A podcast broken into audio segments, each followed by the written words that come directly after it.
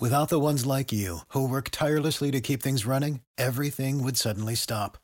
Hospitals, factories, schools, and power plants, they all depend on you. No matter the weather, emergency, or time of day, you're the ones who get it done. At Granger, we're here for you with professional grade industrial supplies. Count on real time product availability and fast delivery. Call clickgranger.com or just stop by. Granger for the ones who get it done.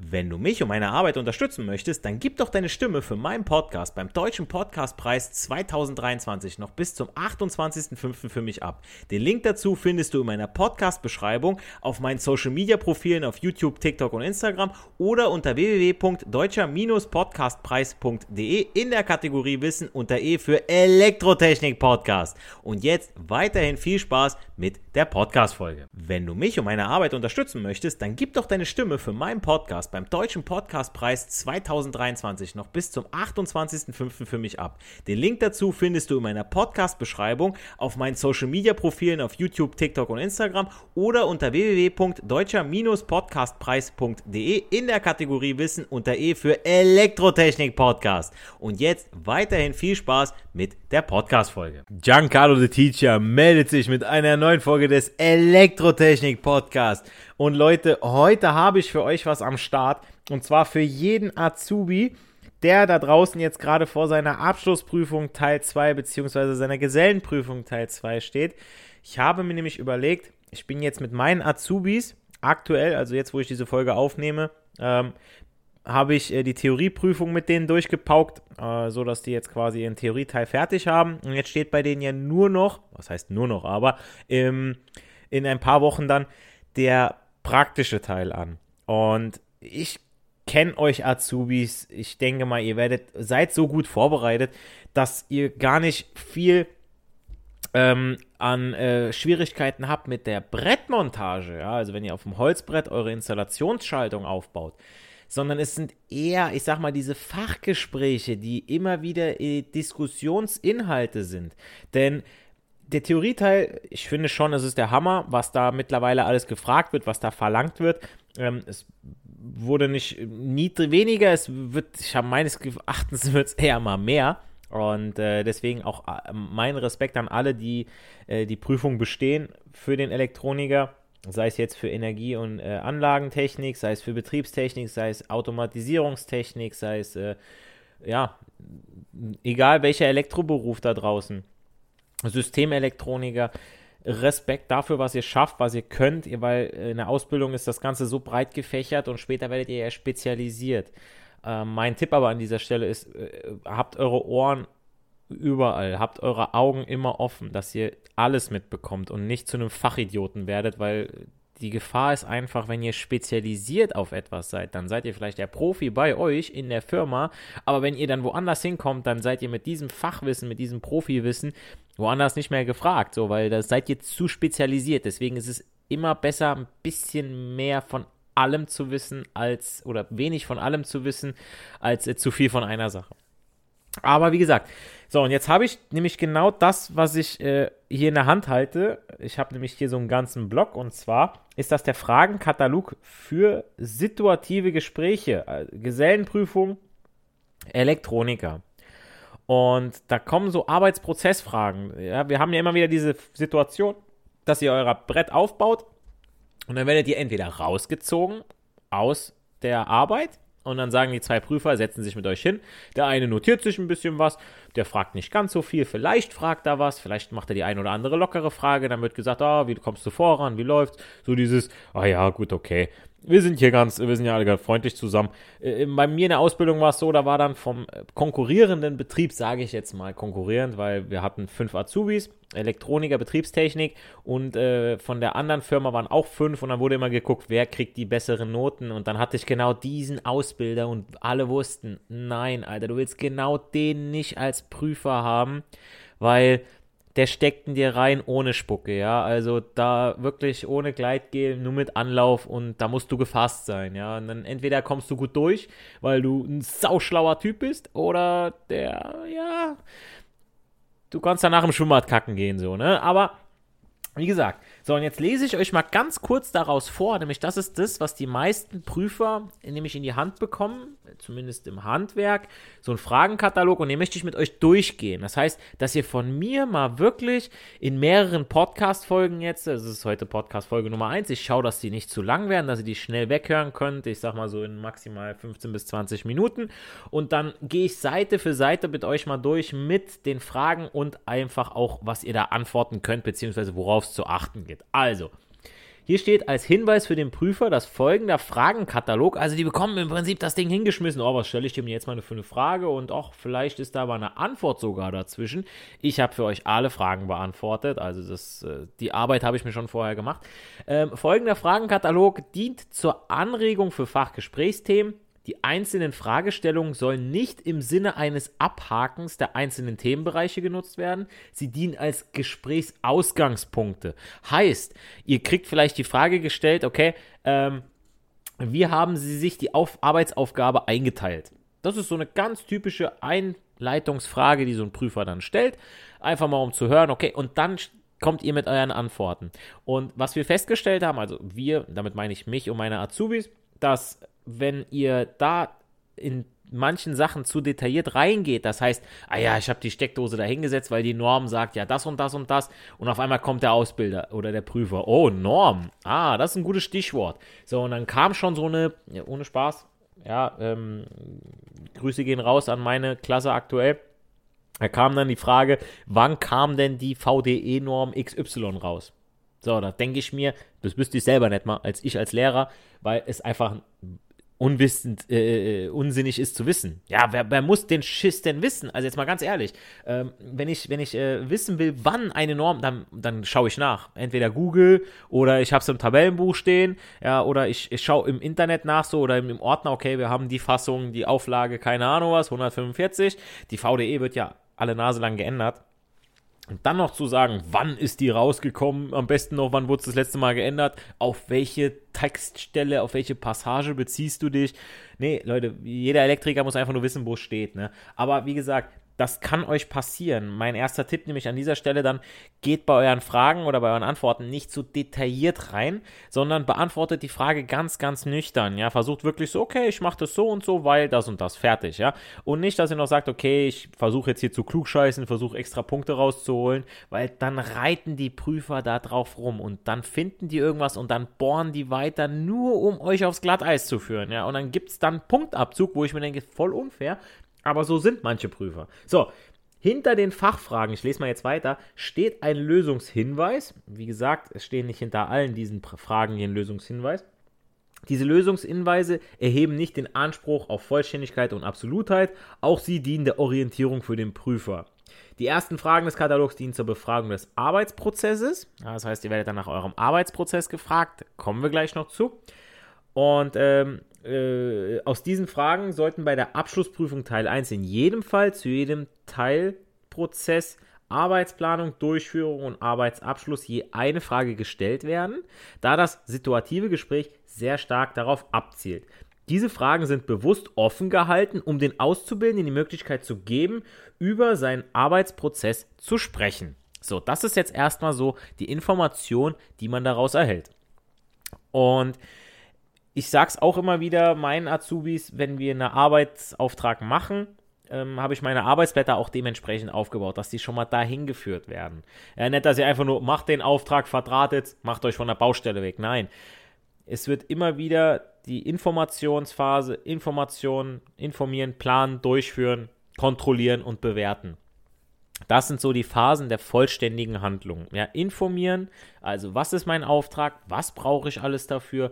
Äh, mein ehemaliger Mentor und sehr guter Freund, Grüße gehen raus nochmal an dieser Stelle, äh, der hat das immer ganz gerne, stellt euch vor, ihr seid in der Kneipe und ihr wollt einen Urlaub planen. So, dann müsst ihr erstmal fragen, okay, wo geht es denn überhaupt hin? Was darf es denn kosten? Wann machen wir das Ganze? Ähm, wie lange wollen wir denn dahin? So, dann habt ihr euch informiert, was es alles gibt, Preise und so weiter. Dann kommt ihr zur Durchführung. Äh, inform, informieren, planen. Dann plant ihr das Ganze, ja. Planen, durchführen. Ähm, danach, die Preise wird durchgeführt. Ihr geht dahin, habt euren Spaß, guckt, dass ihr eure Programmpunkte vielleicht abarbeitet. Also beim Planen habt ihr vielleicht noch irgendwie Ihr habt das Ziel ausgesucht, habt euch entschieden, und dann wollen wir da hin. plant ihr irgendwie ein paar Tourpunkte. Ja, okay, wenn wir schon in Rom sind, ich möchte das Kolosseum sehen, ich möchte äh, die Gärten sehen, ich möchte ja irgendwie zum Vatikan noch oder so. Ähm, dann, ja, dann plant ihr das, dann durchführen, macht ihr das Ganze, dann hinterher kommt äh, kontrollieren. Das heißt also, was ist dabei übrig geblieben? Ist alles, hat alles genauso funktioniert, wie wir uns das vorgestellt haben? Ja, der komplette Prozess. Und dann kommt die Bewertungsphase. Das heißt, jetzt ist der Punkt angelangt, und da komme ich auch noch gleich zu, ähm, wo ihr schaut, okay, ähm, würde ich diese Reise genauso nochmal planen? Oder würde ich was anders machen? Würde ich es besser machen? So, steigen wir jetzt mal rein in die Arbeitsprozessfragen, wo schon zum Beispiel schon mal steht, womit beginnen Sie, wenn Sie eine neue Arbeitsaufgabe anfangen? So, jetzt kommt so was ganz Allgemeines und ich stelle euch diese Fragen oder beziehungsweise gebe euch diese Fragen gerne hier rein, damit ihr da euch schon mal so leicht drauf vorbereiten könnt. Ah, okay, haben wir schon mal drüber gesprochen. Und äh, das ist, wo, womit fangt ihr an? Und natürlich macht ihr eine Arbeitsplanung. Arbeitsplanung, vielleicht auch ein Arbeitsablaufplan. Ja, der Arbeitsablaufplan ist ja eine zeitliche Abfolge von verschiedenen Tätigkeiten, um eine bestimmte Aufgabe zu erfüllen. Hört sich jetzt erstmal ziemlich fachlich an, aber im Prinzip macht ihr das ja immer schon, ja. Also die einzelnen Arbeitsschritte werden in eine sinnvolle Reihenfolge eingeteilt, damit die Arbeit schnell und rationell ausgeführt werden kann. Ja, nennt man auch rationelles Arbeiten. Ein Beispiel, ja, also stell dir vor, ihr habt jetzt eine Arbeitsaufgabe, ihr sollt einen Obstsalat machen. So, der Arbeitsablauf wird dann in folgende Arbeitsschritte eingeteilt. Ja, also zuerst macht ihr mal den Arbeitsplatz ready. Ja, den rüstet ihr auf. Ihr stellt die Zutaten bereit. Wenn ihr die noch nicht habt, einkaufen. So, dann Zutaten nacheinander waschen, zerkleinern und in die Schüssel geben. Es geht hier um Obstsalat. Ne? Dann die Abfälle entsorgen, Obstsalat abschmecken, gegebenenfalls nochmal nachwürzen, Arbeitsgeräte abspülen, aufräumen, und dann geht es schon in die Kontrollphase. Ja, das heißt, es wird das Ganze gegessen. Oh, funktioniert schon mal ganz lecker, super, alles klar. Oder sagt ihr, hm, schmeckt nicht so gut, ah, nicht so geil, dann kommt ihr nämlich zur Bewertung. Das ist so ein fließender Übergang. Und dann sagt ihr, okay, ja, würde ich so nicht nochmal machen. Ja, oder, ah, war gut, müssen wir aufschreiben oder habe ich noch den Plan, das Rezept dafür? Ja, und so ist es ja auch bei eurem Arbeitsablauf, ja, dass ihr sagt, okay, ich rüste den Arbeitsplatz auf, mach mein Brett, mach meine Zeichnung, ich plane alles, okay, ich brauche so viel Leitung, damit der Arbeitsprozess ja auch schnell vonstatten gehen kann, weil wenn ihr dann erst anfangt, ah ja, was brauche ich denn überhaupt für eine Leitung? Ah, was muss ich denn hier machen? Was muss ich denn da machen?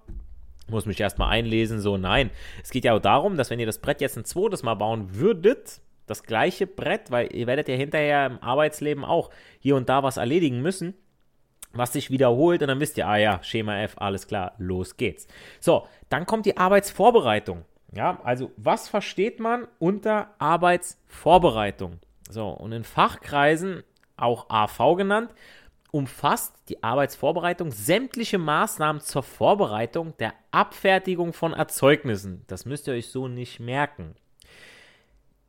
Wichtig ist, jetzt war mal die Definition, ja, die Arbeitsvorbereitung beinhaltet auch Aufgaben wie die Erstellung von Stücklisten, Planung des Bedarfs sowie der Terminierung und der Bereitstellung von Material, Maschinen und Personal. Ja, heißt, dass hier geschaut wird, okay, ähm, ihr macht die Stückliste, ihr habt den Installationsplan, ihr guckt, okay, was brauche ich für Schalter, Steckdosen und so weiter, wie viel, äh, wie lang muss meine Leitung sein, wie viel Adern brauche ich, ja, vorbestellen, dann mache ich natürlich dem Kunden mache ich eine, ähm, ein Angebot erstelle ich und dann, okay, wenn er sagt, das passt mir, alles klar, bist günstig, äh, ihr seid, habt die anderen Mitbewerber äh, unterboten, ihr kriegt den Auftrag, ja, das ist dann äh, Lastenpflichtenheft, Pflichtenlastenheft, Pflichtenheft vom Arbeitgeber. Äh, Lastenheft erstellt ihr und das ist das, was auch dann hinterher unterschrieben wird, okay, das kann ich dir umsetzen. Dann terminiert ihr das Ganze, das heißt, ihr sagt, okay, ich brauche so und so lange und dann bestelle ich das Material, meine Maschinen, mein Werkzeug, ich komme an die Baustelle und lege los. Ja, wie viele Leute brauche ich Personal? Ja, das bei der Arbeitsvorbereitung. So. Und ähm, dann kommt zum Beispiel, äh, das war jetzt zur Arbeitsplanung. So, dann kommen wir schon zur Arbeitsdurchführung. Und da steht dann eben, äh, was haben Sie gemacht, um zügig mit der Arbeit voranzukommen? So, und dann könnt ihr natürlich sagen, ich habe meinen Arbeitsprozess strukturiert. Ja, wie hast du das denn gemacht? Haben wir gerade drüber gesprochen. Dass ich gesagt habe, okay, informieren, planen, entscheiden, durchführen, kontrollieren, bewerten. Wenn ihr diese Phasen euch merkt, ja, und dann könnt ihr euch das selber dazu dichten. Also ich will euch jetzt nicht zu sehr ins Detail die Antworten geben, denn hier seid ihr wirklich sehr, sehr frei.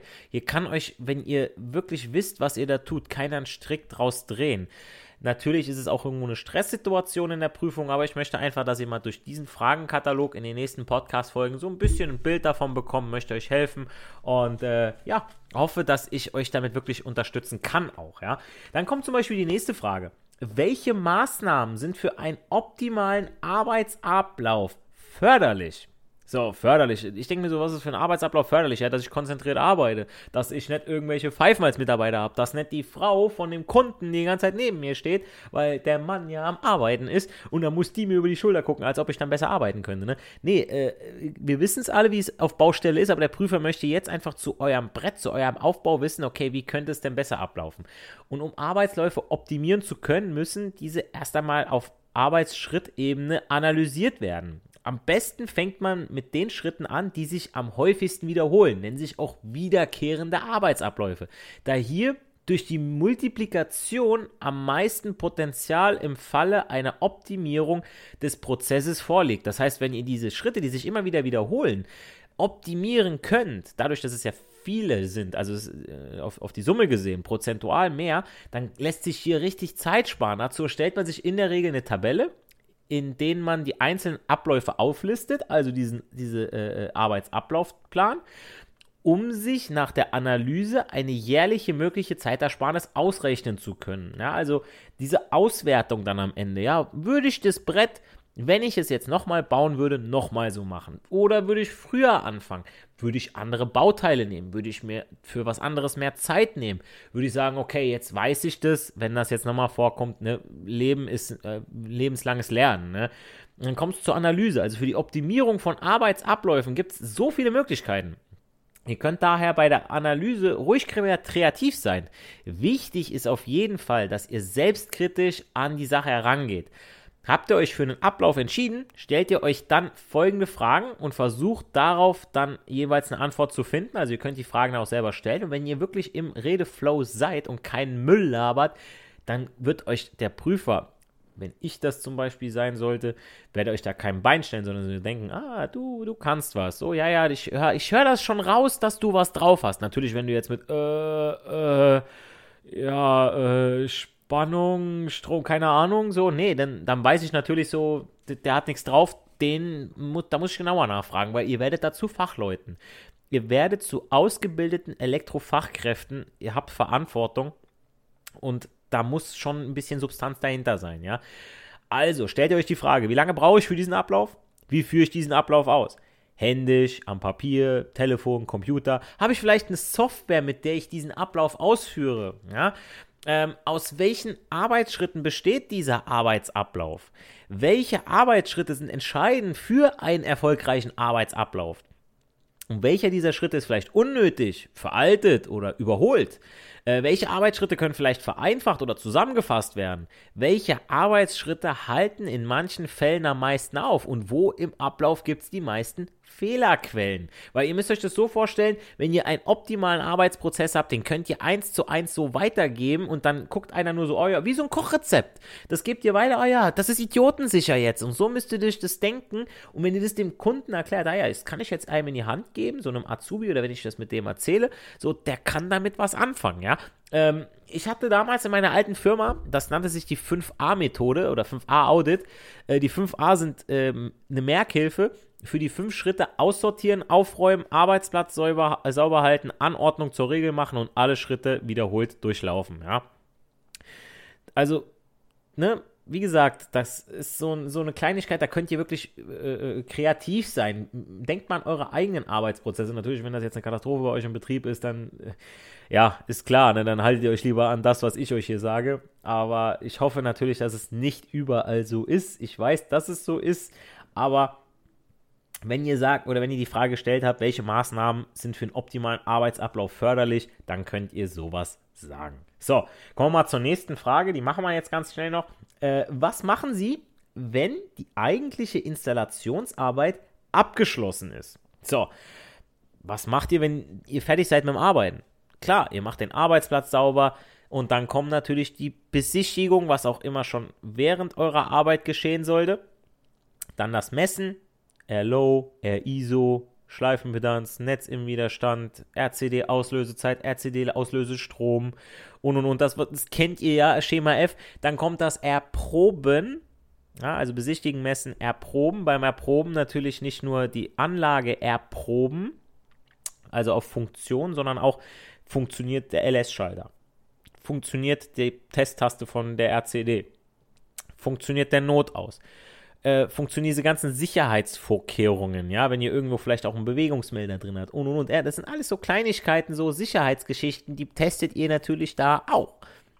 Danach, nach dem Erproben, was macht ihr natürlich dann? Dokumentieren. Ihr dokumentiert eure Arbeit. Ihr tragt das Ganze in das Messprotokoll ein. Ihr äh, und lasst das Ganze unterschreiben und dann schreibt ihr eine Rechnung.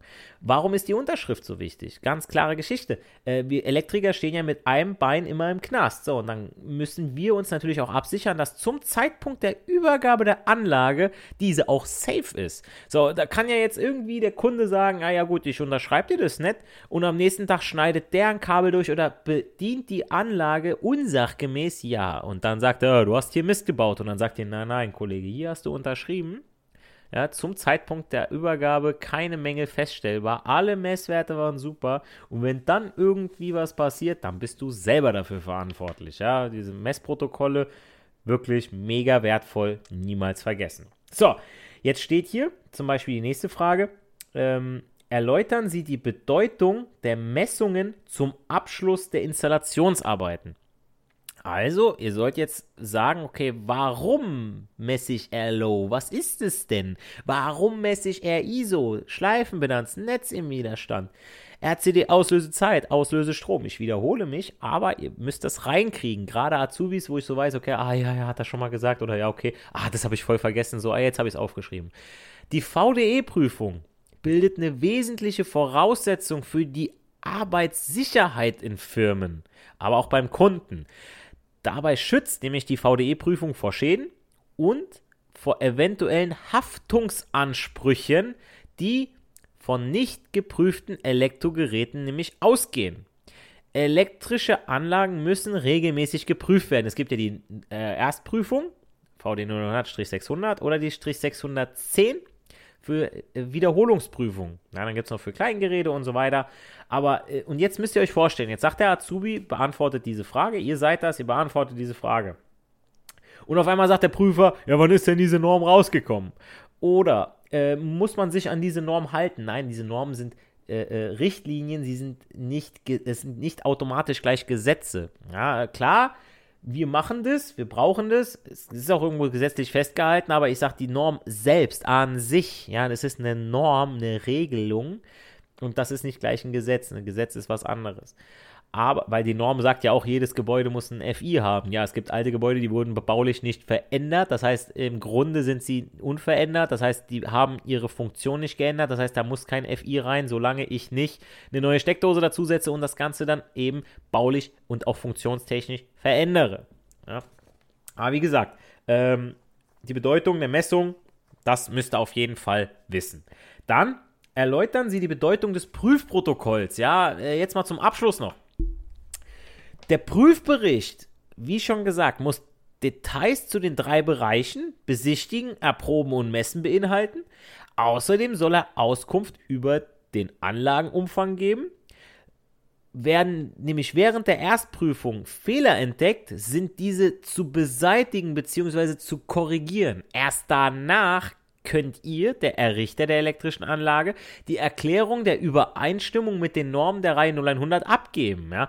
Im Gegensatz dazu dürfen Prüfberichte für Erweiterung oder Änderung von bestehenden Anlagen und Prüfberichte für wiederkehrende Prüfung sehr wohl auch Empfehlungen für Reparaturen und Verbesserungen enthalten.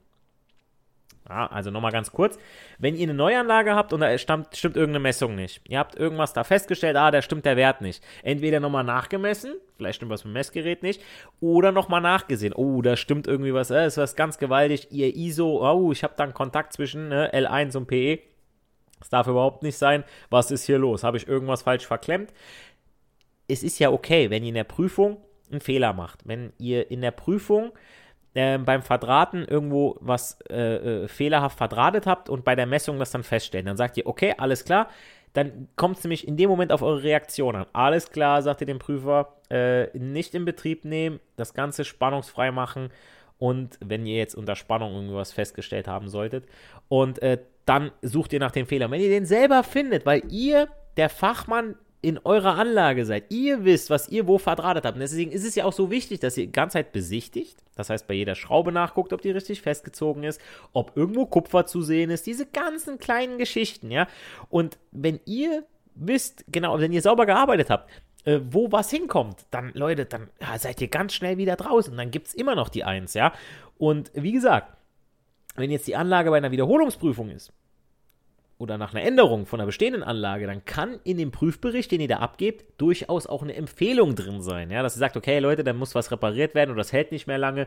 Äh, ich erinnere mich noch damals, wo ich in der IT gearbeitet habe, wir haben den Leuten neue Netzteile für ihre Monitore verbaut und wir haben immer wieder gesagt, Leute, bestellt euch einen neuen Monitor, weil äh, das wird zu teuer. Ja, äh, beziehungsweise ihr müsst dann, das, das Netzteil hält nicht lange, weil es ist wie ja eine Krücke, so als ob ihr, keine Ahnung, Alter, so das ihr könnt nicht irgendwie einen mit einem, mit einem kaputten Fuß, könnt ihr nicht laufen lassen, so, okay, ich mache den neuen Verband drum, dann kannst du wieder 100 Meter laufen. Nee, dann ist doch sein Problem nicht gelöst, ja. Und es ist da ganz genauso. Ihr empfehlt das Ganze aber nur für die Reparaturen bzw. Verbesserung. Bei der Neuanlage aber ist eben die Bedeutung des Prüfprotokolls einmal, dass ihr sicher gehen könnt, dass da alles safe ist, ja, dass hier alles eingetragen ist. Und ist es eure persönliche Absicherung, ganz klar, ja, wenn da unterschrieben ist, zum Zeitpunkt der Prüfung keine Mängel festgestellt, ihr könnt mit sicherem Gewissen die Anlage übergeben, dann wirklich, dann ist alles gut mit euch, ja, dann könnt ihr das dem Prüfer genauso sagen, ja, wenn ihr auch irgendwelche Beispiele noch bringt, so, ah ja, Leute, äh, ich wollte nicht irgendwie, wenn da jetzt einer an die Anlage fasst und einen Schlag kriegt und dann im Krankenhaus, äh, ja, verendet, ich wollte es nicht sein, ich wollte nicht schuld sein. Das wollt ihr auch safe nicht, ja. Das war jetzt der erste Teil meiner, meines Geschenks, kann man das so sagen, ähm, zu äh, Prüfungsfragen während der praktischen Abschlussprüfung, also diesem Fragenkatalog. Wir sind jetzt noch gar nicht so weit gekommen, weil ich ganz, ganz viel dazu erzählt habe, aber ich denke mal, jeder konnte von sich, von euch was daraus mitnehmen. Äh, in der nächsten Folge rede ich dann natürlich weiter über Fragen. Ja, da kommt dann sowas wie äh, Einsatzgebiete von RCD und LS-Schaltern. Dann geht es weiter. Ähm, mit äh, erläutern Sie die Bedeutung und die Funktion der Prüftaste beim RCD. Äh, erläutern Sie, inwieweit man LS-Schalter durch Schmelzsicherung ersetzen kann. Das sind alles so Fragen, wo man sich so denkt, okay, hä, Fangfragen oder voll easy, aber gerade in Stresssituationen äh, weiß ich selber, äh, da antwortet man manchmal ein bisschen dünnsches. Ja, deswegen denke ich mal, ist es gar nicht so verkehrt, wenn ihr das ein oder andere von mir mitbekommt. Deswegen, Leute, abonniert den Channel, lasst mir 5 Sterne auf iTunes und Spotify da. Schaut auch regelmäßig auf äh, TikTok, YouTube und Instagram bei mir vorbei auf meinen Videos. Da äh, lasse ich auch mal durchaus die ein oder andere Prüfungsaufgabe, rechne ich euch da mal vor. Auch so eine Idee, äh, dass ich da ganz, ganz viele Videos mache mit euch oder für euch, dass ihr da ein bisschen Hilfe bekommt. Und äh, ja, damit es auch weiterhin heißen kann, nicht für die Schule, sondern für das Leben lernen wir. Giancarlo the Teacher wünscht euch weiterhin viel Erfolg bei eurer praktischen Abschlussprüfung. Wenn ihr nicht in die nächste Folge reinhört, dann hoffe ich doch, dass euch diese Folge zumindest geholfen hat. Und äh, ja, dann bis zur nächsten Folge. Haut rein.